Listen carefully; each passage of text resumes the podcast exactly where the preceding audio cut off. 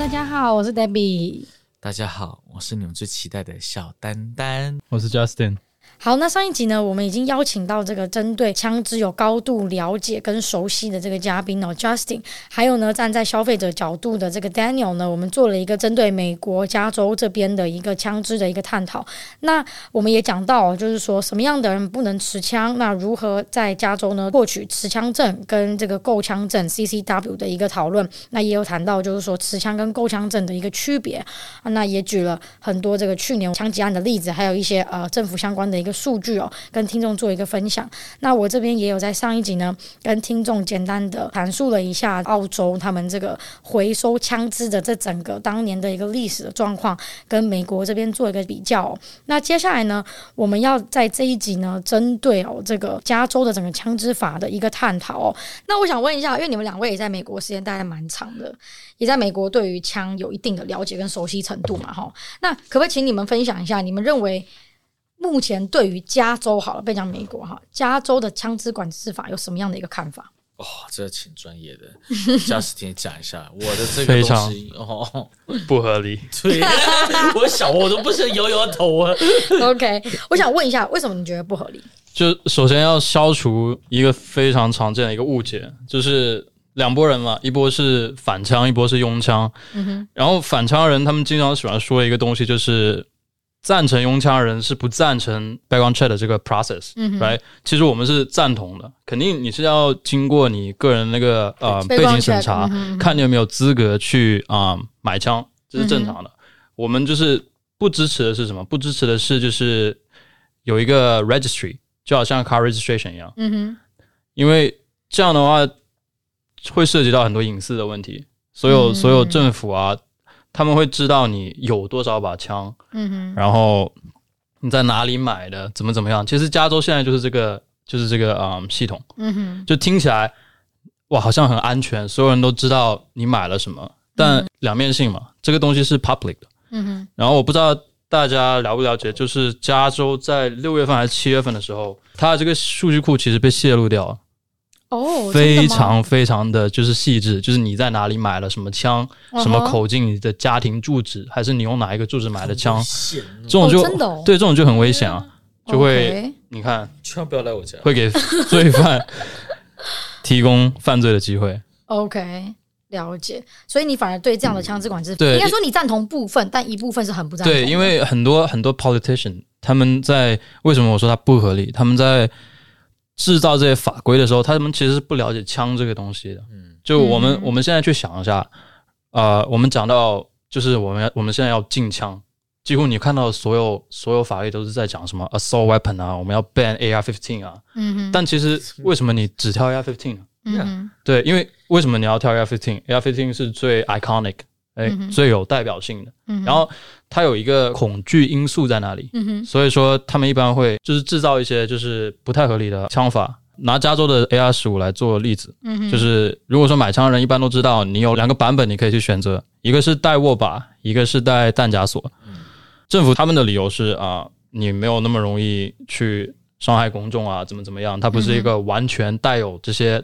特制的这个 AR 十五了，嗯、哼。虽然它还是同样的一个 type，right？、嗯、哼。但如果说假设哈，的。真的是想要去做一个 mass shooting，拿着一个带挡板的一个一个 AR 十五，不是照样可以去杀人，嗯、对不对？所以就是很多 politician 他在做这些枪法的时候，他只是说做出来给大家看，然后他是 feel good doing it，来，这好像他好像是做了点什么，嗯、哼。有做贡献，但其实这些东西一点意义都没有，嗯、哼。就你会看到很明显的。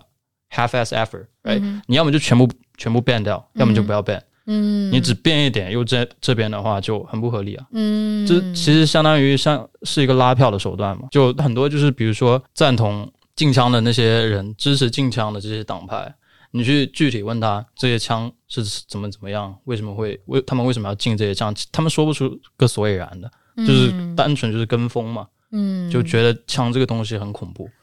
美国的枪的议题哦，很多政治人物都不喜欢碰，因为它非常的敏感，在美国。然后他也跟呃政治挂钩也比较多。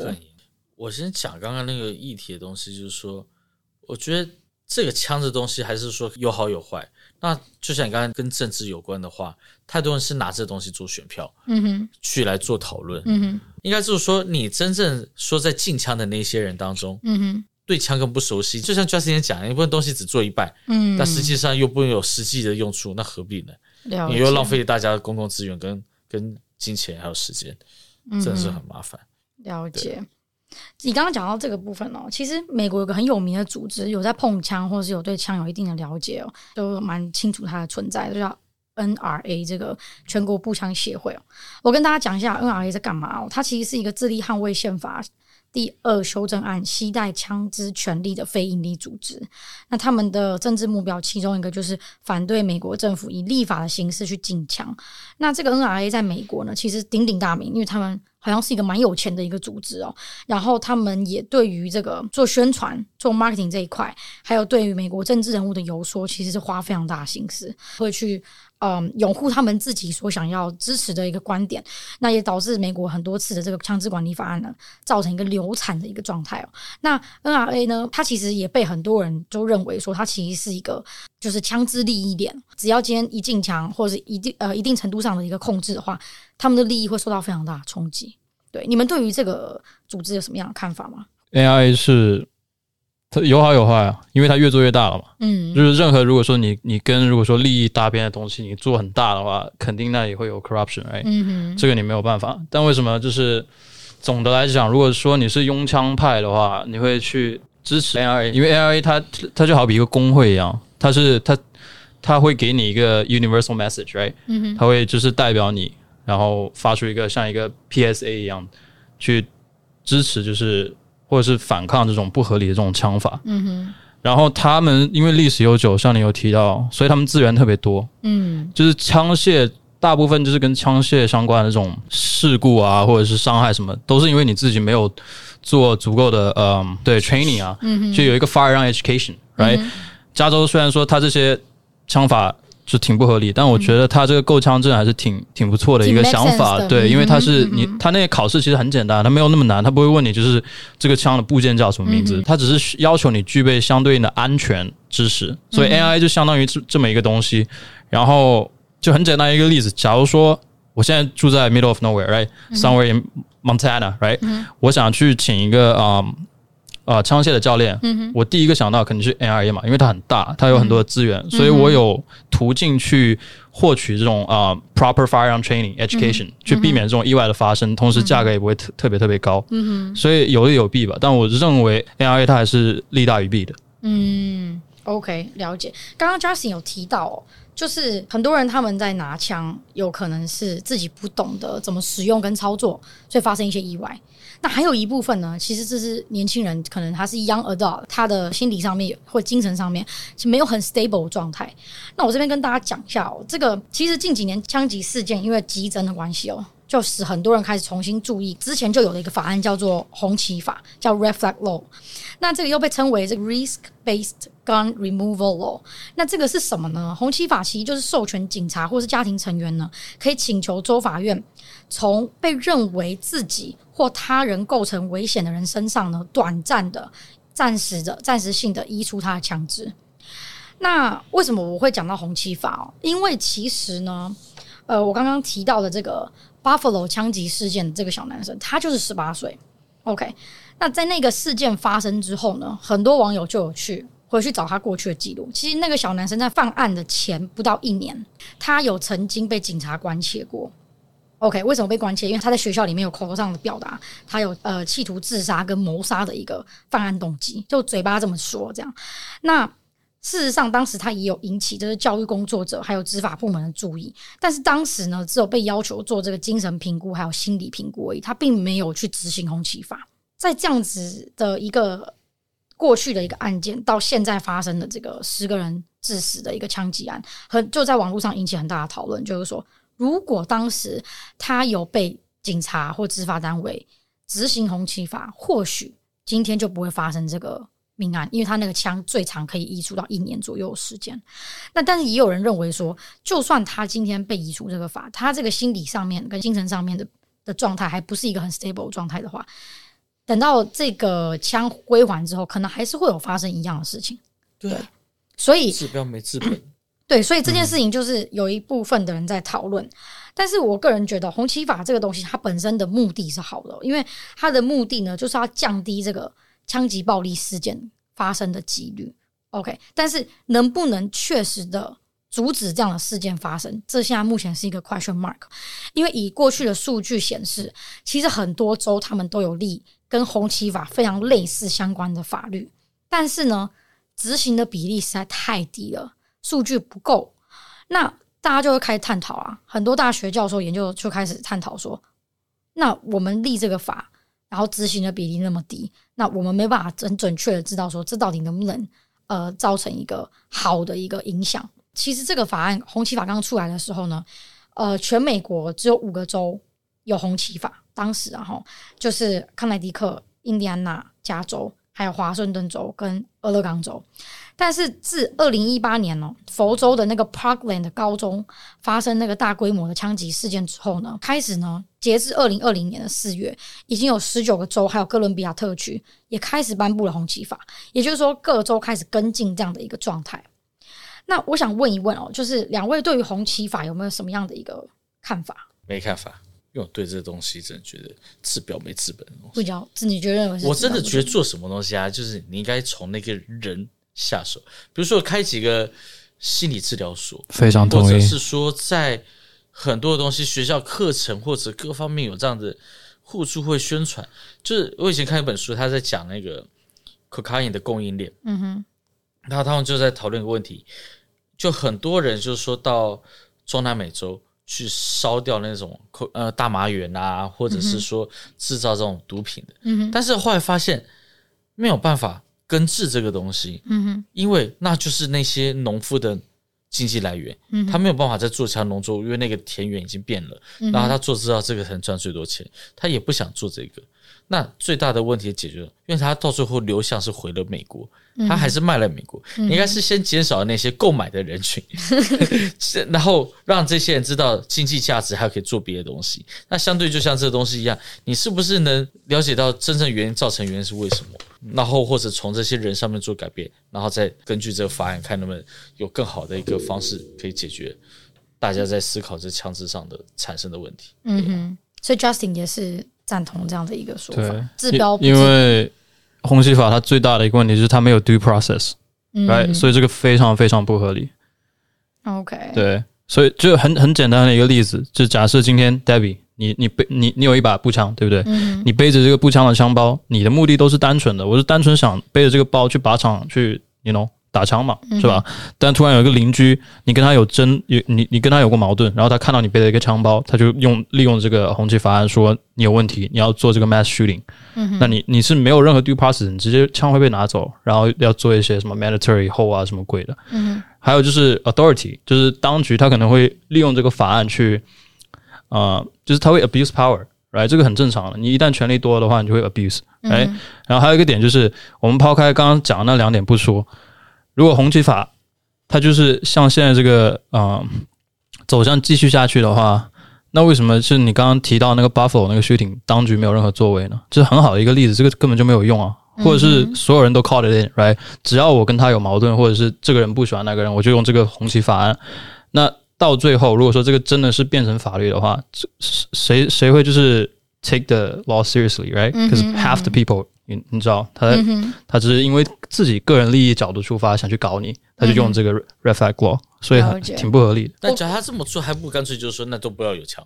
嗯，对，对。OK，我我补充一下哦，那个红旗法 Buffalo 那个案件哦，他为什么没有执行哦？当大家都是问号了哈。但是呢，目前呢，红旗法就有被人家说，很多执法人员可能都不熟悉这个法律，也不知道可以执行。所以它的执行率过低，所以它的数据不够完善，可以知道说到底红旗法有没有帮助降低这个 mass shooting 的部分。所以这是目前红旗法的一个很大的问题。但是红旗法呢，还是被很多人认为它是枪支暴力发生之前最有效的方法。但是因为过去的数据，专家们发现，因为使用率太低嘛，所以归咎呢，还是因为缺乏对于法律的认识，还有一些当局在使用枪击事件中也不愿意执行这项法律。所以导致说死亡率还是居高不下，很多人是这样认为的。OK，但是目前就像刚刚 Justin 讲了，很多人还是反对红旗法，一部分的原因是因为他们对于这个政策不符合线性产生的一个质疑。这是第一个。第二个是警察或个人纠纷当中呢，会不会有人利用红旗法去骚扰持枪人？就是刚刚 Justin 说的其中一部分。好，我今天可能目的很单纯，但却被人家提出质疑，那我的枪就被没收了。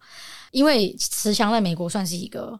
呃，权利嘛，所以在这一点上面也被很多人有个道。那还有的就是说，也有人认为说，这个东西呢会为警察提供一个进行非法搜查跟恐吓，就是一般民众的一个助力，也被打了一个 question mark。所以这样 overall 看，其实美国现在的法律状况讲是说很严哦，然后但是其实真的仔细看的话，可能它的全面性并不是那么的高。其实。本来就是一体两面，不可能会有一百分之一百好的一个一个状态。但我觉得，呃，永枪权力这个东西在美国因为是非常 sensitive 的 issue。我觉得只要我们的听众，你如果觉得自己的生命有受到一些威胁或者怎么样，你想要持枪，这当然是没有问题的，因为在美国这就是你的权利。但是呢，就像刚刚 Justin 还有 Daniel 说的。你只要合理的知道你自己怎么样使用枪，怎么样操作流程，然后你身边的不管是你的孩子、你的家人，他的心理状态跟精神状态是不是都是一个正常人的状况，去持枪，我觉得这是更重要的事情，因为这都是我们讲的根。那我想最后问一个问题哦，就是你们觉得呢？美国有可能在做更进一步的一个管制吗？再进一步啊？嗯，或者是你们觉得有没有可能美国就是枪直接消失，就被禁枪？我觉得啊，嗯。就是完全被禁掉这种事情，几率真的是太低了。对，对我认同。那再进一步呢，是很有可能就是因为拉选票的时候就会各种打。